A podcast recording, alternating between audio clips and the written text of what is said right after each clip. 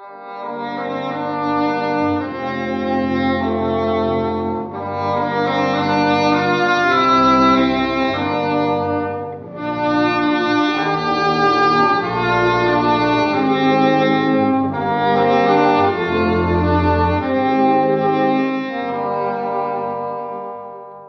la muerte del rey Salomón, Dios castigó sus pecados dividiendo su reino en dos, el reino de Israel y el de Judá.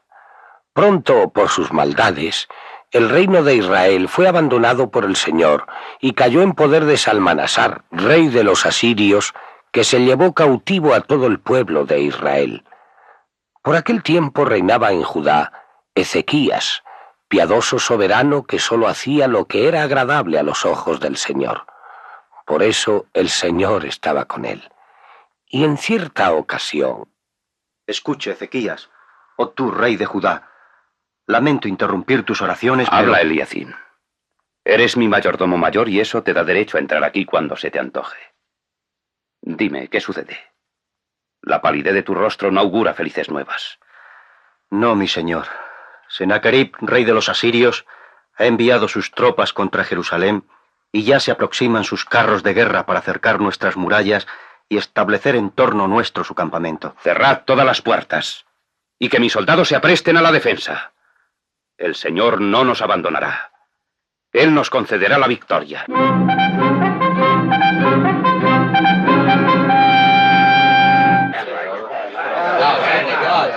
Pueblo de Judá, os habla Rabsacés, general del invicto Senaquerib, que ha invadido vuestras tierras, ha talado vuestros bosques y llega triunfante hasta las puertas de Jerusalén. Rendíos, capitulad y viviréis en paz y no moriréis. No queréis escuchar a Ezequías que os engaña y os dice, el Señor nos librará. ¿Libró acaso a Israel de caer en mi poder? Ningún Dios es capaz de salvar a su pueblo de caer en mis manos. No contestáis. Enviaré un mensaje a vuestro rey. Y si se niega a capitular, destruiré Jerusalén y os llevaré cautivos a todos.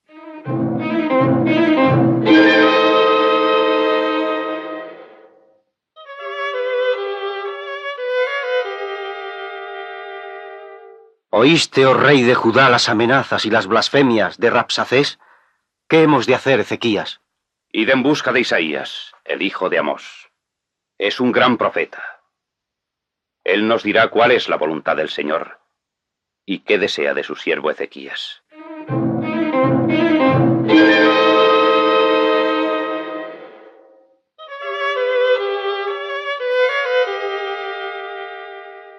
Isaías, gran profeta, esto dice Ezequías. Día es este de tribulación, de amenazas y de blasfemias. El Señor Dios tuyo habrá sin duda escuchado las palabras de Rapsacés, enviado por su amo, el rey de los asirios, a ultrajar al Dios vivo. Haz pues oración, oh Isaías, por estos pocos israelitas que aún permanecen fieles al Señor. Esto diréis a vuestro amo. Así habla el Señor. Ezequías, no tienes que intimidarte por las palabras que has oído, con las cuales han blasfemado contra mí los servidores del rey de los asirios, porque yo voy a enviarle cierto espíritu y tendrá que volver a su país, donde le haré perecer al filo de la espada.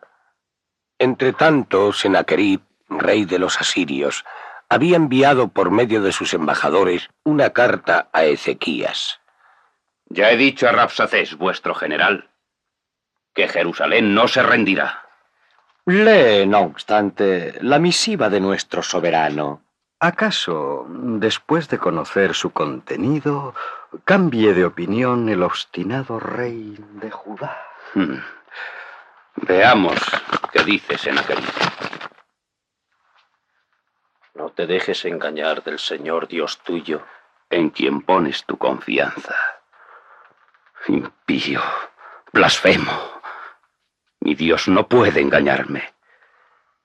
Y no digas que Jerusalén no será entregado en poder del rey de los asirios, ya que tú mismo has oído lo que han hecho los reyes de los asirios en todos los demás países, y cómo los han asolado. Serás por ventura tú solo el que podrás librarte. Sí, Sennacherib. Solo yo podré librarme, porque mi Dios es el único Dios verdadero, y Él tiene poder para aniquilarte. Iré a su altar y extenderé delante del Señor tu misiva, para que Él escuche mi ruego y libre a su pueblo de tus amenazas.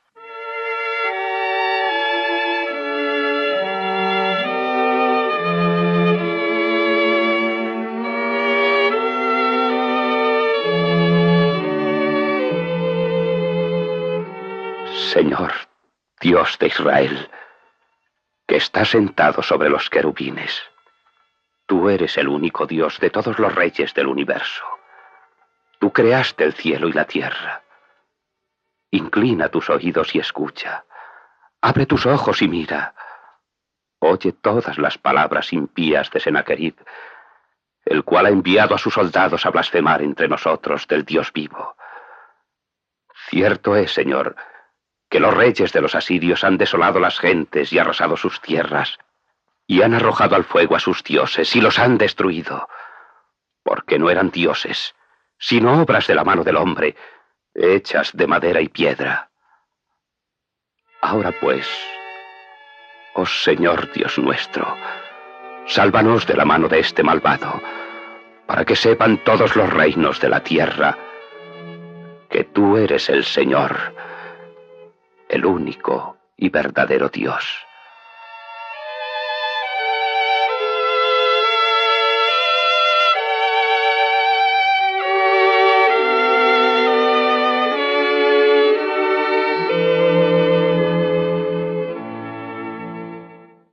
Y cuando el piadoso rey Ezequías salía del templo de orar al Señor por la salvación de su pueblo, Eliacín, su mayordomo, le comunicó un nuevo mensaje del profeta Isaías.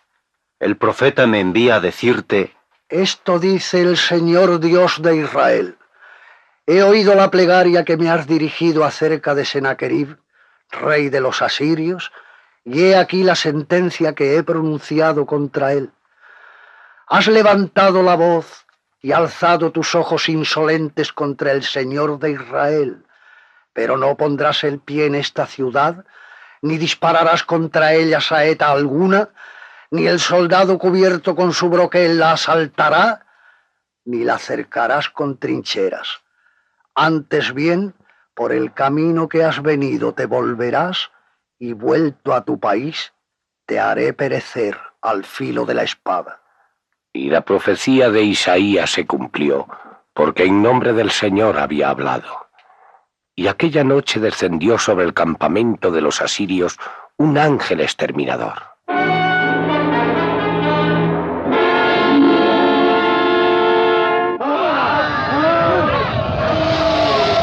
Y su espada de fuego aniquiló a 185 mil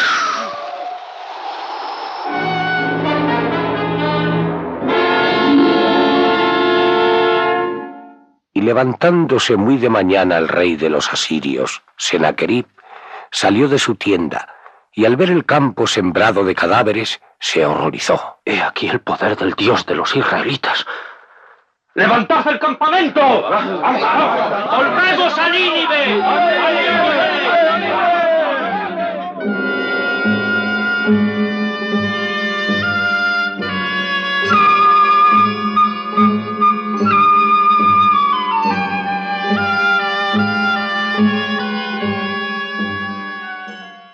Y Sennacherib se retiró a Nínive con todas sus tropas.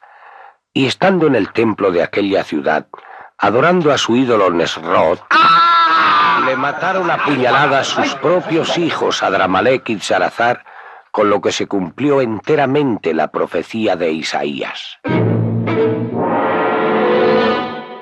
Por aquel tiempo, enfermó de muerte el piadoso rey Ezequías, y vino a visitarle Isaías el profeta. Esta úlcera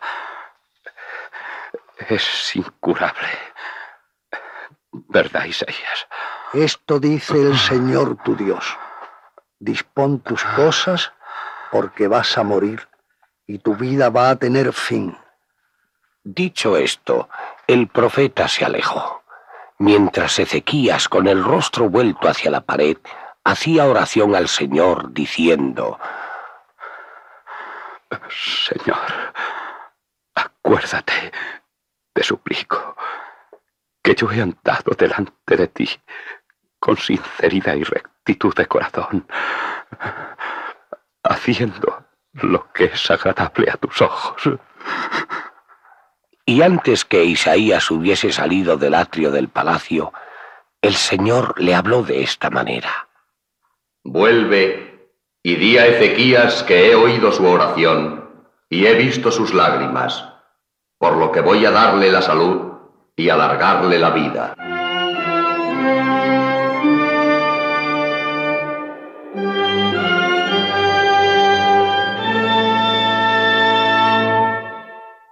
Ezequías, el Señor se ha apiadado de ti. Dentro de tres días podrás subir de nuevo al templo. Yo, con esta úlcera que me corroe, Isaías. Traedme una masa de higos para hacer un emplasto.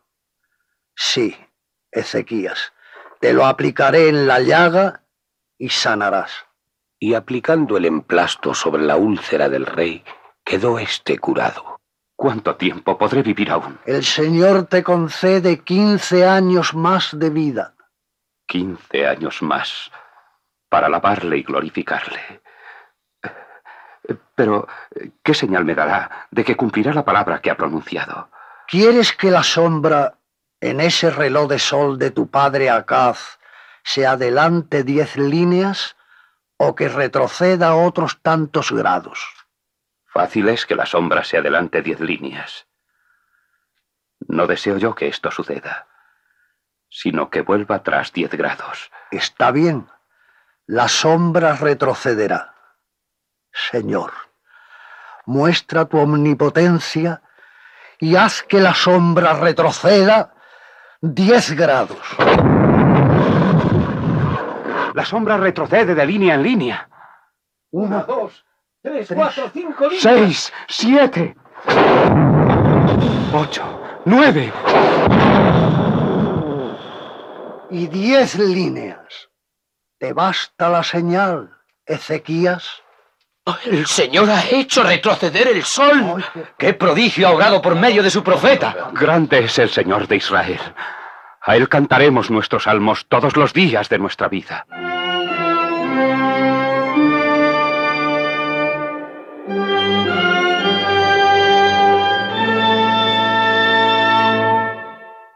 Aquel prodigio que maravilló al propio rey de Babilonia y le movió a enviar embajadores para que indagasen acerca de lo sucedido, no fue sin embargo el motivo de la grandeza de Isaías, sino sus profecías. Él anunció al pueblo de Judá que por sus maldades seguiría la suerte del reino de Israel y que Nabucodonosor, rey de los caldeos, se lo llevaría cautivo y destruiría a Jerusalén y su templo. Oíd, oh cielos, y tú, tierra, presta toda tu atención, porque el Señor es quien habla. El buey reconoce a su dueño y el asno el pesebre de su amo. Pero Israel no me reconoce y mi pueblo no entiende mi voz.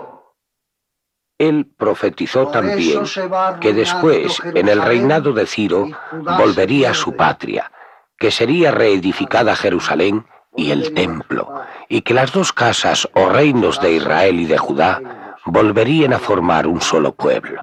Esto dice el Señor. Yo soy el hacedor de todas las cosas. El que digo a Ciro, tú serás mi pastor, que conducirá mis ovejas a su redil. El que digo a Jerusalén, tú serás reedificada, y al templo, tú serás fundado de nuevo. Y Efraín no tendrá envidia a Judá, y Judá no hará la guerra a Efraín. Pero entre sus profecías, las más admirables, la más sublime, son las que anuncian que el Mesías nacería de una virgen. Sabed que una virgen concebirá y dará a luz un hijo y su nombre será Emmanuel, que quiere decir Dios con nosotros. Otras hablan de su misión redentora y de su iglesia. Ha nacido un parvulito para nosotros y se nos ha dado un hijo que lleva sobre sus hombros el principado, la divisa de rey y tendrá por nombre el admirable, el consejero, Dios, el fuerte, el Padre del siglo venidero y el príncipe de la paz. Su imperio será amplificado y la paz no tendrá fin. Otras profecías, en fin, se refieren a la pasión de nuestro Señor Jesucristo.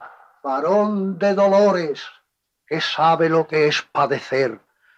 Él tomó sobre sí nuestras dolencias y pecados y cargó con nuestras penalidades fue ofrecido en sacrificio porque él mismo lo quiso y no abrió su boca para quejarse.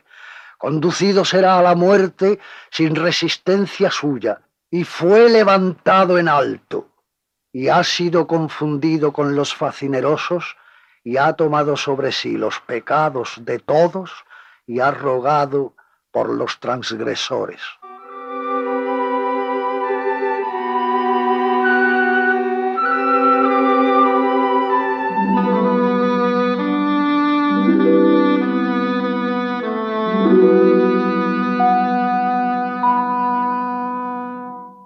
Lo más extraordinario de todas las profecías de Isaías que habéis escuchado es que este gran profeta las formuló 800 años antes de la venida de Cristo. Oye, sí que era un gran profeta. Estarían todos entusiasmados con él. ¿Por qué? Porque podían saber en todo momento lo que a Dios le gustaba que hiciesen. No tenían más que preguntar a Isaías y obedecerle. Ay, amigo. Eso es lo que más cuesta, obedecer. A la muerte del piadoso rey Ezequías, le sucedió su hijo Manasés, impío e idólatra, y por haber erigido altares profanos en la casa del Señor, Isaías le habló de esta manera. Manasés, rey de Judá, por las horrendas abominaciones que has cometido, dice el Señor Dios de Israel, Sabed que yo llevaré sobre Jerusalén y sobre Judá tales calamidades que a cualquiera que las oyere contar le temblarán de terror las dos orejas. Basta ya de insultos y de amenazas, Isaías.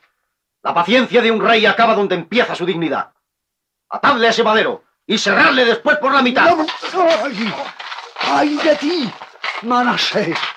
Que derramas arroyos de sangre inocente hasta inundar a Jerusalén.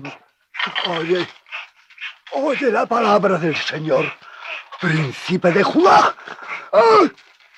que imitas a los reyes de Sodoma. Escucha atento la ley de nuestro Dios, oh pueblo semejante al de Gomorra.